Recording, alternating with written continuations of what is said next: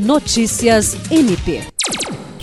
O Ministério Público do Estado do Acre, por meio do Centro de Apoio Operacional de Defesa da Criança e Adolescente, Educação e Execução de Medidas Socioeducativas, realizou nesta sexta-feira uma palestra sobre defesa de direitos da primeira infância.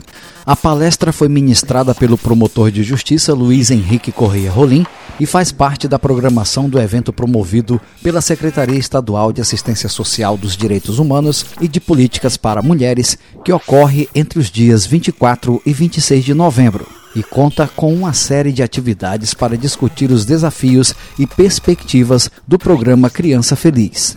Henrique Rolim enalteceu a possibilidade de o Ministério Público participar da capacitação dos operadores do Programa de Proteção à Primeira Infância desenvolvida no Estado.